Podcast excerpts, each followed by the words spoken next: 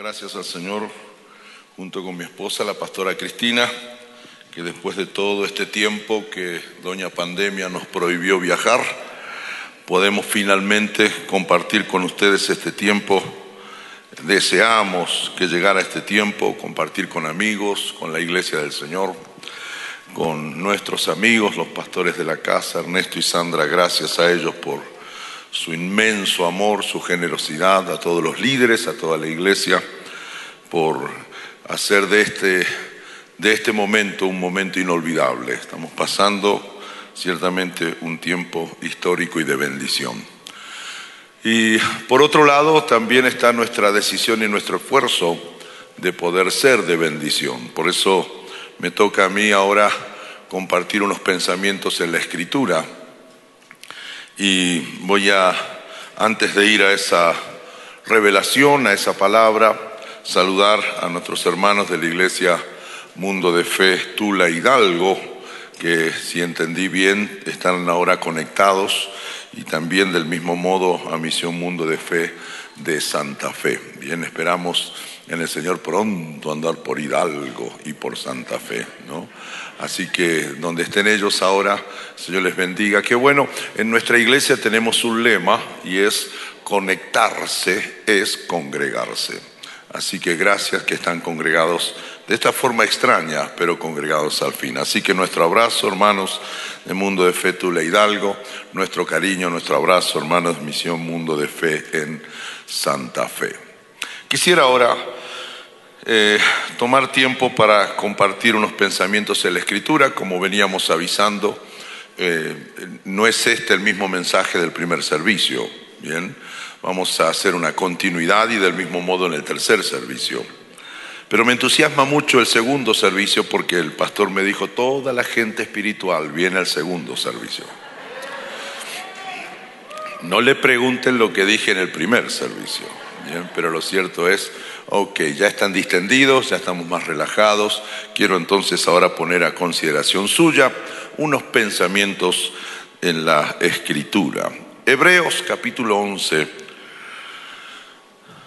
Ese es nuestro texto, nuestra base escritural para lo que queremos proponer en este momento. Hebreos capítulo 11.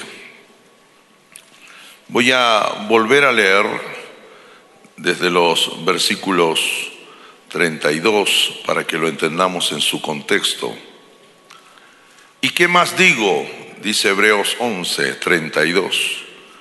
Porque el tiempo me faltaría contando de Gedeón, de Barak, de Sansón, de Jefté, de David, así como de Samuel y de los profetas, que por fe conquistaron reinos hicieron justicia, alcanzaron promesas, taparon bocas de leones, apagaron fuegos impetuosos, evitaron filo de espada, sacaron fuerzas de debilidad, se hicieron fuertes en batallas, pusieron en fuga ejércitos extranjeros. El título de la palabra es ¿Quiénes son estos? ¿Quiénes son estos? Y dijimos que hay en ocasiones personas que nos impactan, que nos sorprenden, que nos llaman la atención, sencillamente porque no conocimos su apellido, no por el carro o el auto que ellos guiaban o manejaban, sino que nos llaman la atención porque algo hicieron que no todos hacen, algo dijeron que no todos dicen. Y eso hace que de alguna manera por lo menos uno se siente impactado y a la vez se sienta inspirado por ellos, porque son como una especie de modelaje, ¿verdad? En cuanto a, hacer cosas que no todo el mundo hace. Hay un mundo de gente que no se preocupa salir de la mentalidad mediocre, la del montón. Nadie sabe qué es lo que hacen y quién es lo que no hacen. Se conforman con lo que a duras penas pudieran alcanzar en el día. Pero hay otros, y esto no es un juicio de valores, describir lo que es una realidad social, hay otros que colocan un esfuerzo, que hacen una, un kilómetro más, que pagan un sacrificio y dicen y hacen cosas que nos llaman la atención. Precisamente ese tipo de personas son las que ocupan un lugar, un renglón en Hebreos capítulo 11, dicho o considerado por muchos como el capítulo Hall de los héroes de la fe. Como que allí están los nombres de, de algunos, y diremos por qué estamos planteando y diciendo algunos ahora, porque son mucho más, pero son algunos que hicieron algo y por lo que hicieron salieron de la, de la cosa monótona, mediocre, se distinguieron, eh, se hicieron inspiración, se hicieron un modelo para nosotros. Por eso en el texto aparece del capítulo 11 siempre, desde el versículo 1 hasta el 31, el autor sagrado lo que hace es dar nombres concretos y al lado de cada nombre él escribe un poco lo que hace que justifique que ellos estén en esta lista. Bien. Em, de hecho, cuando uno sigue leyendo el texto, y estoy haciendo un repaso de lo que ya dijimos en el primer servicio, cuando uno hace un análisis más quieto del texto, descubre que hay nueve características, es decir, hicieron nueve cosas, nueve cosas, por las cuales están en esta lista eh, de los héroes de la fe. Y a la vez, el autor va a separar em, en dos grupos estos nombres, porque del versículo 1 hasta el 31 dan nombres concretos pero desde el versículo 32 al 40 solo agrega seis nombres más y después empieza a ser más general más global. Ya no da nombres específicos. Y la pregunta es, ¿y por qué ya no da nombres? Respuesta simple, porque son muchos, son demasiados los héroes que han hecho cosas que les da el derecho de ser parte de esta lista de honor, la lista de los héroes de la fe.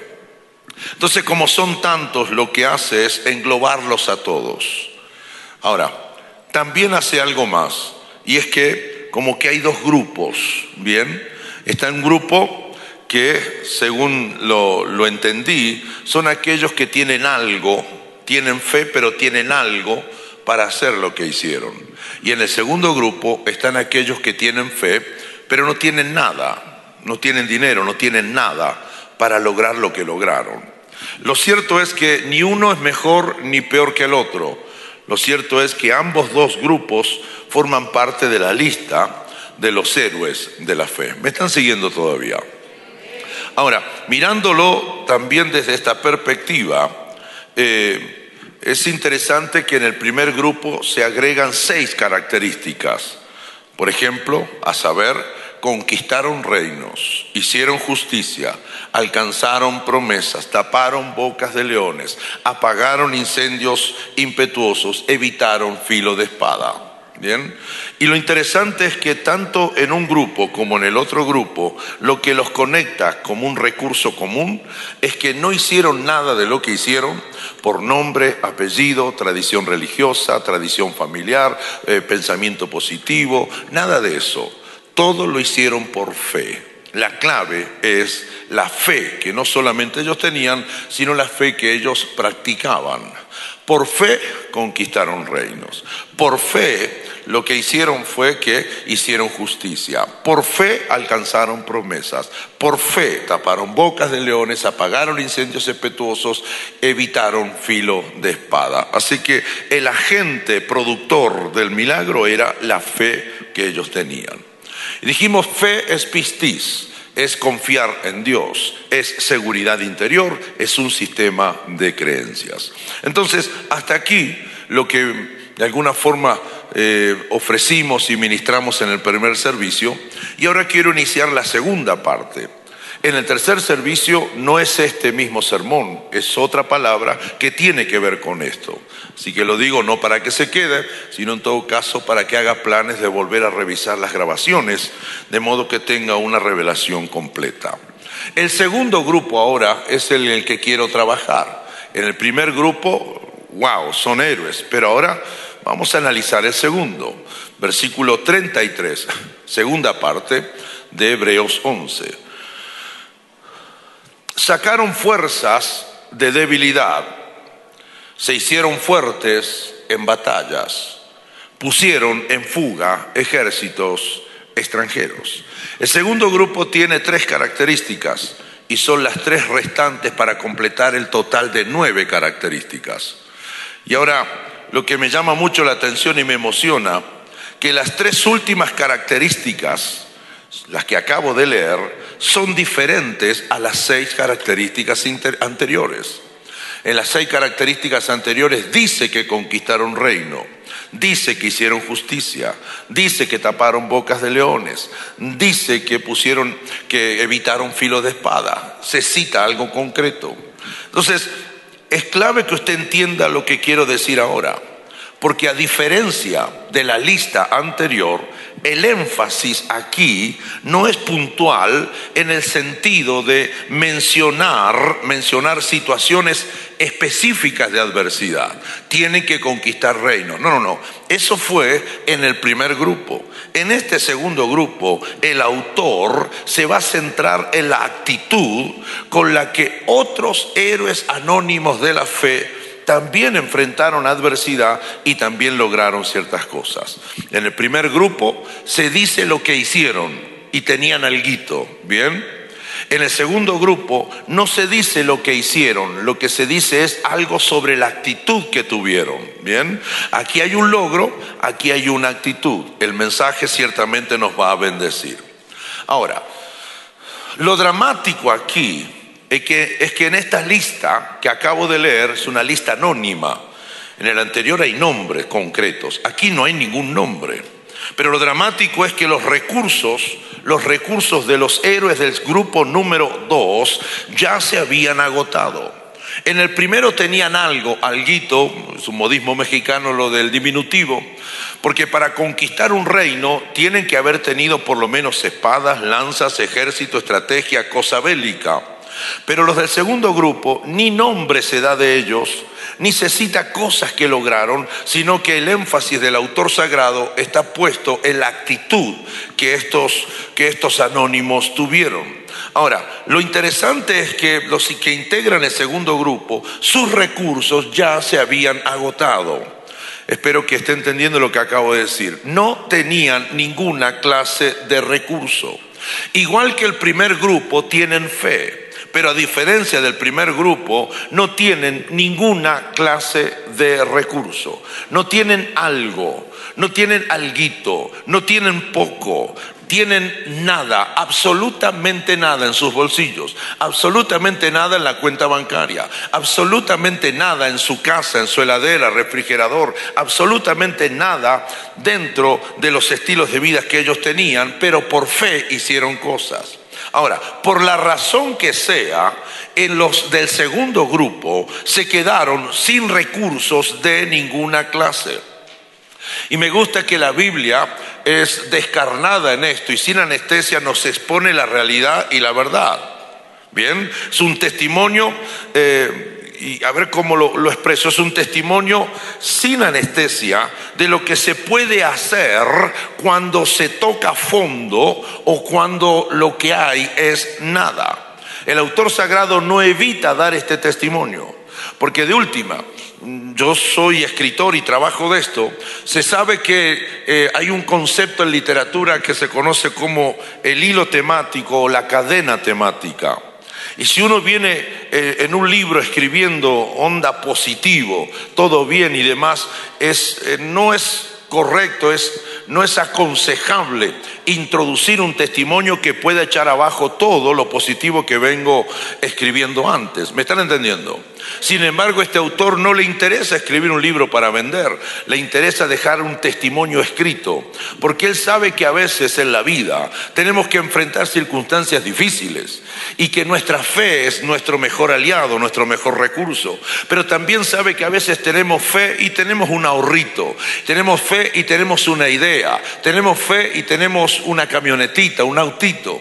También sabe que hay momentos que en la vida son tan duros en que seguimos teniendo fe, pero no hay dinero, no hay auto, no hay recursos y a veces no hay ni una idea para poder hacer algo y salir de la crisis en la que estoy eh, sumergido. Entonces lo, lo presenta de un modo tan interesante que me dice a mí, hay un momento en la vida que yo puedo llegar a tocar fondo en la vida pero también aún si eso me ocurriera, yo puedo hacer algo al respecto. Para el autor del libro de Hebreos, la fe entonces no es exitista, la fe no es positivista, la fe no es idealista, la fe tiene sentido y es efectiva cuando el que la tiene y la practica es realista. Bien, para todo el escenario de mi vida. Creo que hay alguien aquí que dirá amén cuando yo digo y grito y predico y lo diga de mil maneras que hay momentos en la vida que no todo sale bien. No sé si hubiera alguno que todo le ha salido bien desde que nació, por favor no se vaya, ore por nosotros al final de este servicio. Pero aquí estamos, aún yo siendo un pastor increíble Argentina tenía que ser. Aún, aún en mi función pastoral, no todo me sale bien. Aún en las cosas que he querido hacer en la vida, no siempre todo sale bien. De hecho, no digo nada nuevo si afirmo que hay veces hay momentos duros, momentos malos, donde se sufren procesos, donde se soportan dolores, donde uno hace preguntas y las respuestas huyen con la velocidad de, de un avión movido por turbinas eh, de un poder que no se puede descifrar. Hay momentos en que nos llenamos de preguntas.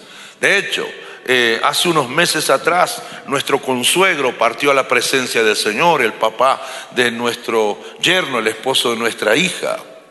Y le aseguro que cuando nos paramos enfrente de los restos de Oscar con 57 años, lo dije con toda sinceridad, yo no quiero estar parado aquí, no quiero dirigir este servicio, no quiero decir que el Señor se lo llevó, no quiero, tengo un problema, necesito procesar esto, necesito resolver esto. La diferencia entre usted y nosotros, los que somos pastores, es simplemente una, una diferencia de posición y de función, pero somos tan humanos como cualquiera. A mí no me perdonan la boleta de luz porque soy pastor. Cuando voy a pagar el gas no me dicen, ah, usted huele a pastor, pase, tranquilo, está exonerado, no tiene deudas. A todos nos pasa que los dolores nos visitan y nos hacen gritar de una manera increíble. Entonces, queridos hermanos, son cientos y cientos los que en esta época de pandemia, los que en estos días de dolor, los que en estos días de encierro, de miedo, de pánico, son cientos y son miles los que han tocado fondo. Esa expresión me parece atroz, me parece que tiene poder para conmover de miedo a cualquiera. Que el esposo le diga a su esposa, mi amor, tocamos fondo. Tocar fondo no es el desafío de ver cómo puedo rebotar otra vez hacia arriba tocar fondo tiene sinónimos tales como desgracia, como todo fue mal, todos los intentos fueron vanos. Pareciera ser que todos los intentos que vamos a hacer para salir adelante también serán intentos vanos. Hay muchos en el mundo que lo perdieron todo y posiblemente, como no les conozco, algunos de ellos estén aquí sentados en este servicio. Posiblemente algunos de ellos estén conectados viéndonos a través de las redes sociales. Se, se de hecho tocaron fondo y tocar fondo hizo que lo perdieran todo. Así las cosas se frustraron se decepcionaron, se dolieron, se enojaron, se alejaron. Pero ¿sabe qué interesante? Algunos de ellos hicieron algo que les llama, los llama a verlos diferentes. Hicieron algo por los cuales se levantaron siendo distintos al resto. De hecho, para estos días de pandemia, de tanto dolor, de tanta desgracia, se han levantado testimonios de inspiración, testimonios que cuentan historias de verdaderos eh, procesos duros, dolorosos, pero se han puesto de pie otra vez, se han vuelto a parar nuevamente para seguir en batalla. Lo cierto entonces es que viene la pregunta, ¿qué hicieron estos y qué hicieron los héroes del grupo número 2 de Hebreos capítulo 11? ¿Por qué son nombrados aquí en esta lista y no se pone sus nombres? ¿Por qué no se, por qué no se pusieron sus nombres y las cosas que lograron? No hubieron logros no hubieron cosas concretas que ellos conquistaron, lo que sí tiene que ver con la actitud. Y en este segundo servicio estoy dispuesto a ver si logro entusiasmar a alguien que pueda cambiar su actitud y la perspectiva con la que ve el problema. Problema que te escapaste de él para venir hasta acá pensando que lo dejaste afuera del templo, entró contigo al templo. Te espera la salida de aquí y mañana, para colmo mañana, es lunes. Así en todos en esta línea de pensamiento, la pregunta que me hago cientos y miles de años después es, ¿qué hicieron esta gente que no se da sus nombres, no se dice de logros específicos, sin embargo forman parte de la lista?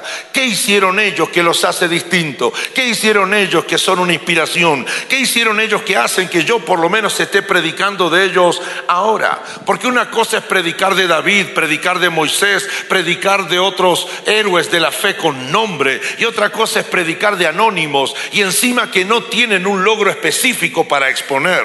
¿Qué es lo que hizo esta gente que les proveyó el privilegio de ser parte de la lista de los héroes de la fe?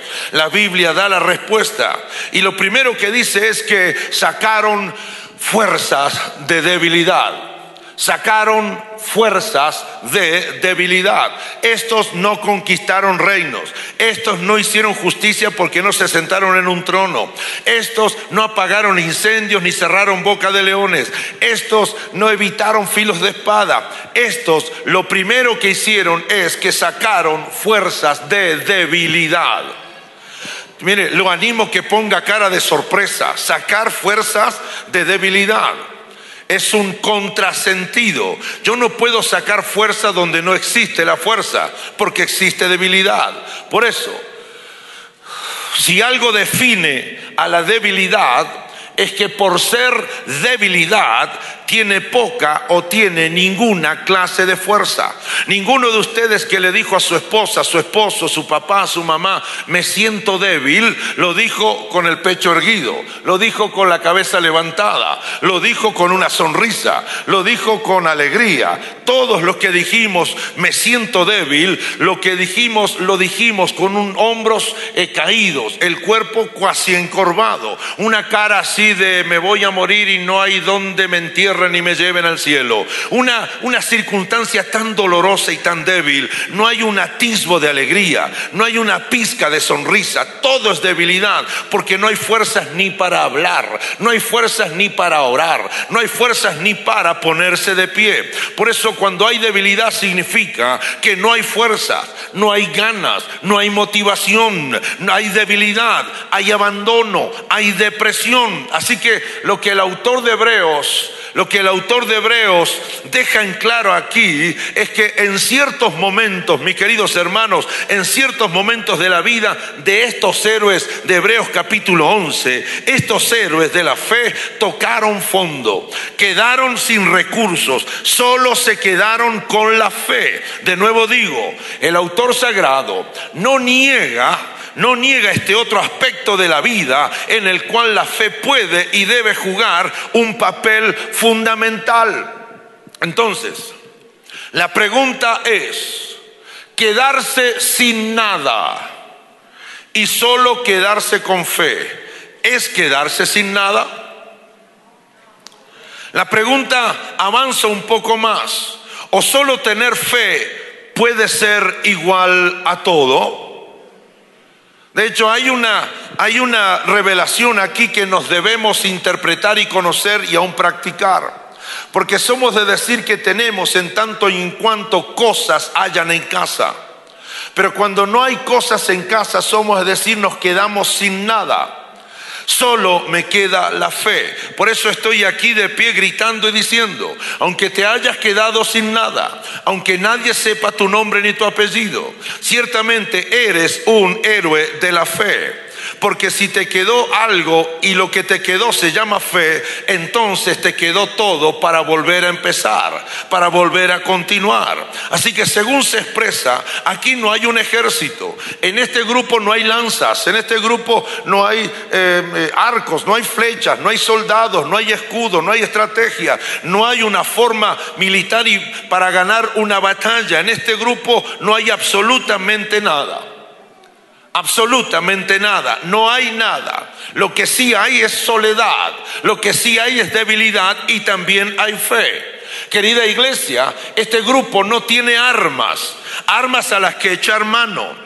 No tienen no solo armas, sino que tampoco no tienen a nadie, a, nadie, perdón, a quien pedirle ayuda. Se quedaron absolutamente solos. Son ellos y nadie más. Se quedaron absolutamente solos. En ocasiones a usted y a mí nos ha tocado vivir esta experiencia en la vida. Vivimos permanentemente entre personas. Y de hecho tenemos posibilidades de pedirle a personas que nos ayuden y que nos auxilien en nuestros tiempos de debilidad. Eso hace, entre otras cosas, por ejemplo, que si usted es parte de una iglesia, tiene la bendición de acudir a su pastor, a su pastora, a un líder de grupo, de célula o como sea. De hecho, ¿eso está mal? No, eso es bueno, eso es positivo, eso es sanador, eso nos bendice tener a alguien a quien pedirle que nos ayude. Pero tengo que decirles que hay otras ocasiones que son mucho más duras todavía. Porque no hay, no hay un pastor a quien acudir, aunque esté el pastor. No hay una pastora a quien ir, aunque esté la pastora. No hay un líder a quien ir, aunque el líder esté disponible para ir. Creo que alguien debe saber de lo que estoy intentando de hablar. Hay un momento en la vida que aun estando en familia uno está solo y está solo con su dolor, y está solo con su bronca, y está solo con sus miedos. Es el momento más terrible de la vida de un ser humano sentirse solo. De hecho, no tengo recursos, pero ya intenté todo para poder tener un recurso y la conclusión es, sigo solo y sigo débil. Así que en ocasiones quedamos tan solos que la pregunta que levantamos es, ¿y ahora cómo sigue esto? Y cuando estoy solo, estoy débil, sin fuerzas, y me hago la pregunta de cómo sigue esto, tengo dos caminos para caminar, tengo dos posibles respuestas para poner en práctica. Si estoy débil y ya no tengo nada y estoy tan solo y estoy tan débil, mi primera opción en todo caso es pierdo la fe, voy a perder la fe producto de la debilidad en la que estoy eh, zambullido o metido. Entonces o pierdo la fe y de hecho este es el camino tenebroso y doloroso que muchos han tomado. Para estos días de pandemia se escucha que hay iglesias que han cerrado, que hay cristianos que ya no se congregan. ¿Por qué no se congregan? Porque ya no son cristianos. La respuesta es simple, porque fue tal el peso de su debilidad, fue tal el peso de su crisis y de su dificultad que se hicieron débiles y fue tan dolorosa su debilidad que se quedaron sin nada. Y el haberse quedado sin nada lo intentaron hasta lo humanamente posible y siguieron débiles. Por eso terminan perdiendo su fe. Pero por otro lado hay otro camino, hay otra alternativa. Unos pierden su fe y desaparecen. Pero otros, pero otros entienden que si tienen fe, tienen posibilidad de volver a ponerse de pie. Por eso, en esta línea de pensamiento, nadie buscaría fuerza donde no la hay. De hecho, eso es un principio de lógica. Yo no puedo comprar pan en una panadería que ya no lo tiene y tampoco tiene pan para ofrecerlo. Si yo entro a la panadería y veo que no hay pan, entonces en vano digo, deme un kilo de, de lo que sea. No hay pan. No hay pan, no busques donde no lo hay. La fe, damas y caballeros, hace que busques, es exactamente al revés. La fe hace que busques fuerzas en tu debilidad y te garantiza que allí la vas a encontrar. Es exactamente al revés. Por eso aquellos que nos enjuician, aquellos que hablan prejuiciosamente contra nosotros, haciéndonos aparecer como payasos de fin de semana que practican una religión, debemos decirles que usted no sabe lo que somos nosotros ni lo que vivimos en términos de fe. Yo no tengo fe porque toco una imagen, yo no tengo fe porque toco los pies de otra imagen, yo no tengo fe porque asisto y, y cumplo con los reglamentos de la iglesia donde voy, yo tengo fe porque Cristo está vivo. Yo tengo fe porque Cristo está en mi corazón. Yo tengo fe porque si yo lo tengo a Él, lo tengo todo. Yo tengo fe que me es útil cuando tengo trabajo y cuando me quedo sin Él. Yo tengo fe que me ayuda cuando tengo alguito y cuando tengo nada. Y hay otro momento peor todavía y es cuando llegamos más al fondo y más abajo no podemos caer. Llegamos tan al fondo que lo único que nos queda ya no son amigos, ya no nos quedan otros que oren por nosotros. Quedamos nosotros solos y nos miramos y lo único que tenemos es fe. La pregunta es, ¿qué hago entonces? ¿O sigo tirado, rumiando mi bronca, mi dolor, mis heridas ahí en el piso? ¿O lo que hago es, activo mi fe y comienzo a buscar dentro mío de mi debilidad una fuerza desconocida? En momentos tenemos que viajar hacia otros lugares a buscar bendiciones, pero en los momentos de la crisis tenemos que viajar adentro de nosotros mismos por el poder y la acción de la fe que nos garantiza que aunque no tengamos fuerzas, por eso somos débiles, vamos a encontrar fuerzas.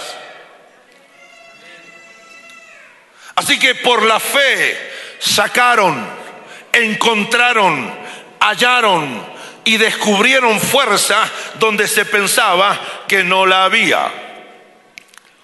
Ahora, la fe nunca puede ser tan estática, tan inmóvil. Dice que sacaron. Si sacaron fuerzas es porque las buscaron. Y si encontraron fuerzas es porque descubrieron dónde estaban las fuerzas. Lo que estoy tratando de transmitirle a alguien en esta mañana, en sus días de dolor, en sus días de prueba. Tienes fe, ¿verdad que sí? Tienes fe, pero estoy débil, pastor. Perfecto, no que sigas débil. Así que ahora, etapa 2, comienza por el poder de tu fe a buscar fuerza donde dices que no la encuentras. Tiene que haber alguien acá que dio por perdido algo en su casa y de pronto lo encontró en el lugar menos pensado. Teníamos un autito con la doble B, nada más, le faltaba la B y la M, este era doble B, nada más. Y se nos perdió la llave. Y esa llave no me la daban en la agencia en Argentina. Coincidió en un viaje porque ese auto se fabricó acá y con luego se lo enviaron para allá. Entonces perdí la llave, no encontré la llave y asumíamos que había un primo del diablo que nos había robado la llave y armamos toda una, una logística para que si me robó la llave del auto, me va a robar la llave de la casa y va a entrar a nuestra casa, porque la llave tenía dos llaves de entrada a nuestra casa. Y un día vengo para aquí y se me ocurre, me ocurre, bueno, voy a una agencia, me hacen la llave y el respuesta original otra vez, me la llevo. Y cuando entro el auto con la llave nueva, para que entre el auto a nuestro garage, muevo una especie de maleta que había ahí y ¿sabe qué había abajo?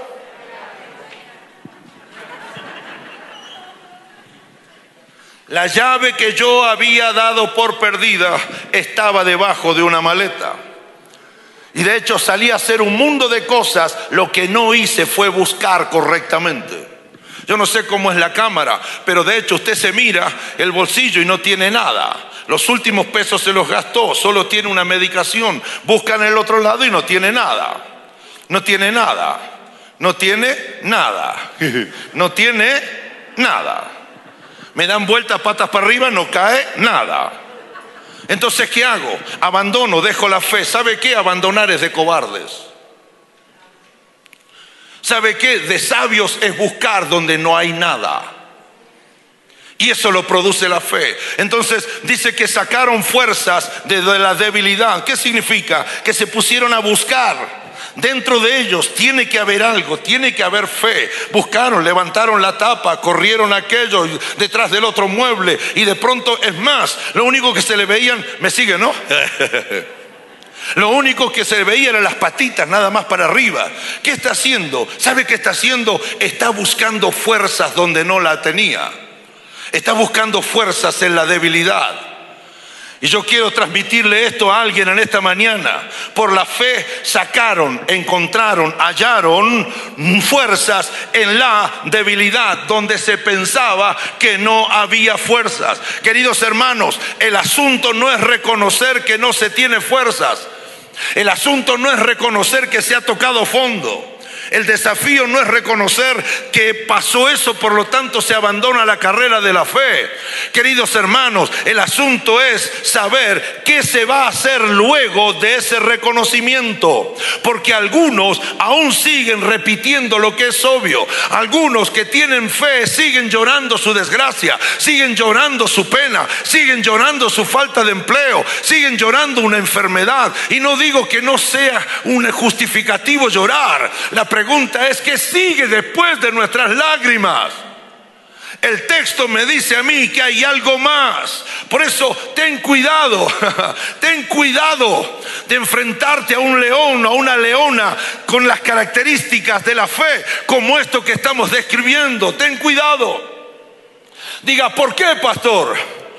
Porque cuando creas que están acabados, porque cuando creas que tocaron fondo, cuando creas que son débiles y ya no tienen fuerza, lo que tú no sabes es que anduvieron por su casa, anduvieron por su espíritu, anduvieron por su alma, anduvieron en sus recuerdos, anduvieron buscando fuerzas y la fe le garantizó de que iban a encontrar fuerzas aunque ellos fueran débiles. Mientras tú los veías a ellos llorando su debilidad, ellos estaban buscando fuerzas por el poder de su fe en el propio lugar donde no habían fuerzas.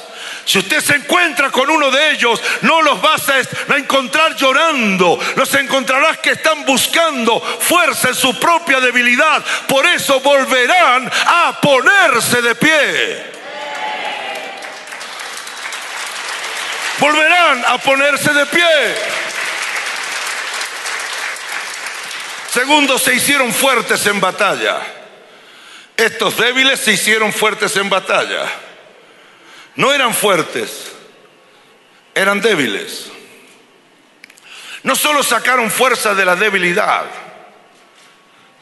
de donde no la había, sino que fue tanta, pero tanta la fuerza que sacaron que cambiaron el estatus.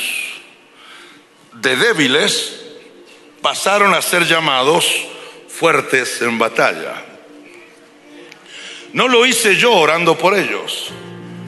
No lo hizo otro, lo hicieron ellos por ellos mismos. Cambiaron el estatus de débiles, subieron a fuertes en batalla. ¿Qué eres? No es igual a lo que serás. La pregunta es si quieres seguir siendo lo que eres no es qué eres, sino en qué te convertirás. Yo no soy fuerte por declaración. Soy fuerte, soy fuerte, soy fuerte. No, no, no. Yo no soy fuerte por contagio. Me puse al lado de uno fuerte y me contagié de fortaleza. Yo soy fuerte porque estuve en mis procesos y porque superé mis procesos, soy fuerte por decisión personal. Las adversidades, queridos hermanos, me hacen más fuerte. Yo no soy el mismo pastor que comenzó con todo esto. Fui aprendiendo a ser pastor y fui aprendiendo a hacerme fuerte. Por eso hoy es mucho más difícil que yo abandone la fe y el ministerio que cuando tuve la opción de abandonar la fe y el ministerio se presentó a mis cinco años de pastorado. Me tuve que hacer fuerza. Yo tengo una enfermedad en mis ojos. Tengo ocho operaciones en mis ojos. No sé qué es tener los ojos en blanco. Tengo ocho operaciones. Y yo he visto al Señor sanar ciegos y gente enferma en sus ojos con nuestro ministerio. Pero yo sigo con mis ojos enfermos. Y seguiré usando estas gotitas hasta el día que me muera. No es no tener fe. ¿Sabe qué es? Me voy haciendo fuerte en esta batalla con mis ojos. Si Él no me sana, pues al cabo que no lo haga. La pregunta es, si yo tuviera unos ojos increíbles, ¿serviría al Señor? Y porque los tengo enfermos, ¿no lo voy a servir? A veces lloro mi enfermedad, sí que la lloro. A veces quisiera tener otros ojos, sí que quisiera. No está en mí, es mi adversidad. Así que no haré lo que mis ojos me permitan, haré lo que yo quiero hacer y que ellos vengan conmigo para hacerlo. Tanto puedo contarte, porque una cosa es hacerse fuerte en el, fitness y otra es hacerse fuerte en las batallas. Batallas son pequeños combates entre ejércitos. Los soldados no nacen, los soldados se hacen. Una batalla trae una experiencia que te prepara para otra experiencia.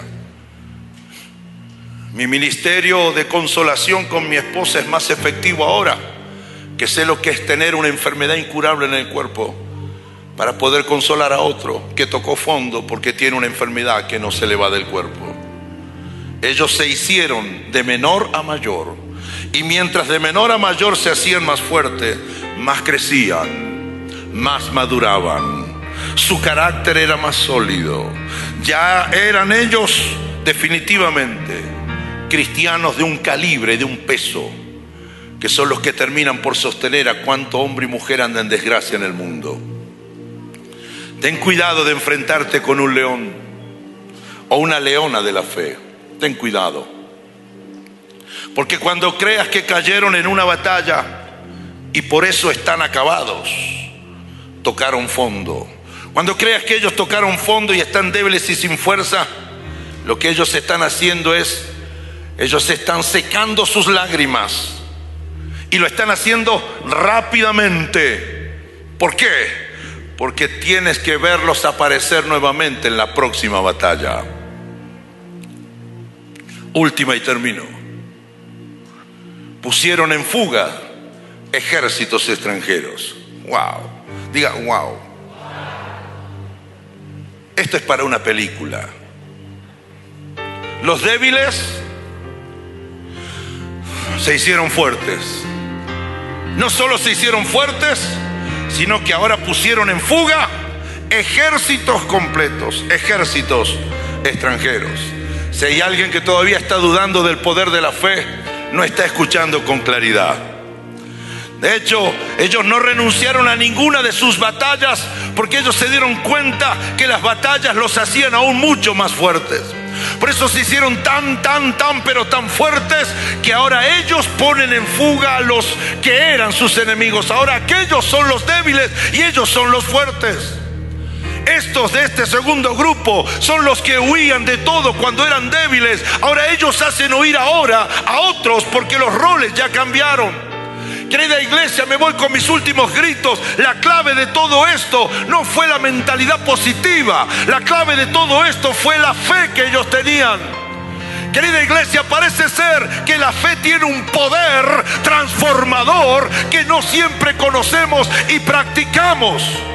Por eso esto me autoriza a decirte que si tienes fe, no podrás evitar tu adversidad, no podrás evitar la desgracia, no evitarás la enfermedad, no evitarás el conflicto, el miedo, pero ¿sabes qué? Te digo con todos mis gritos y mi fe, sí, sí, puedes transformarte en un león, en una leona temible para ejércitos completos. Sí, puedes obligar a que otros se pregunten ¿y este quién es?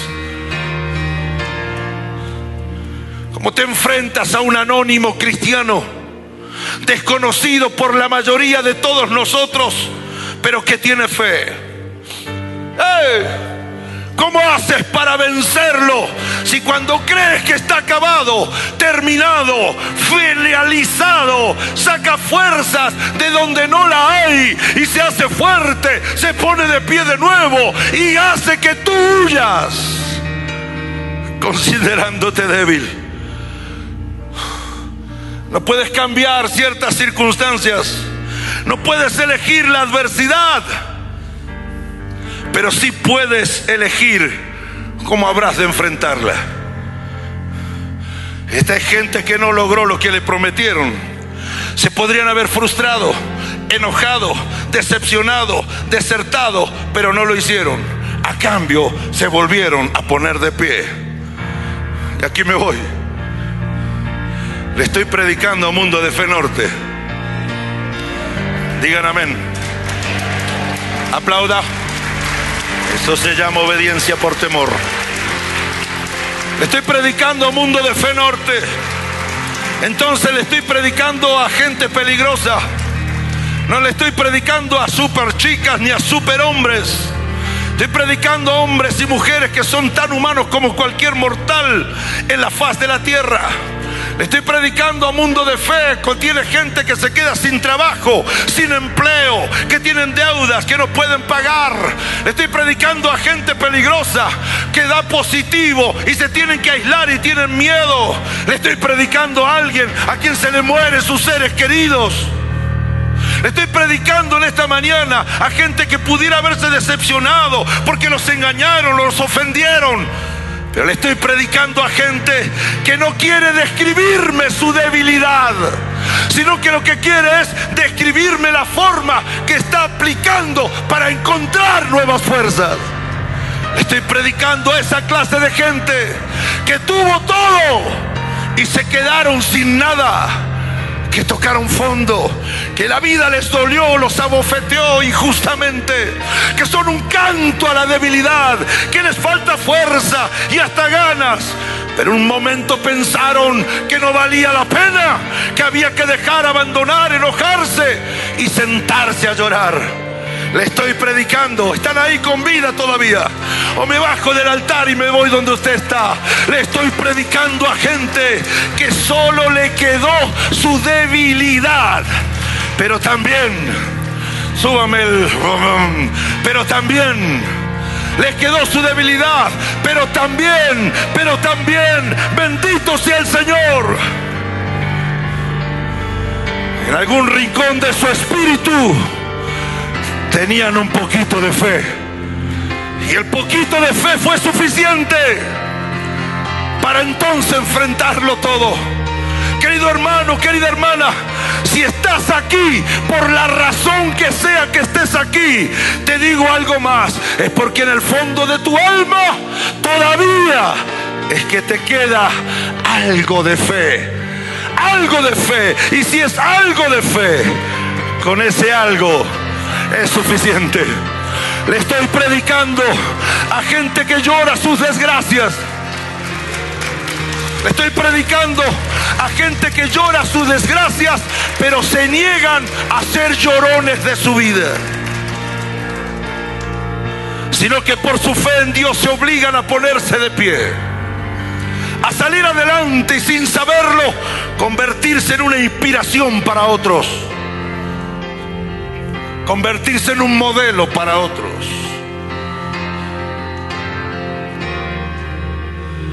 Hace años, Pastora Cristina sufre con su hígado.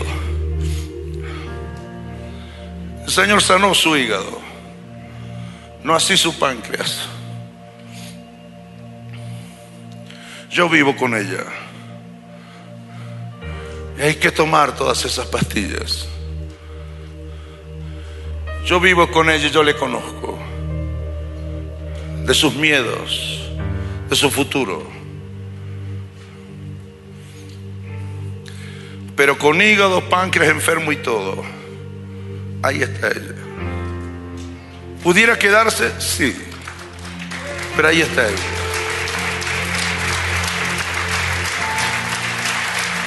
No nos van bien las cosas a todos.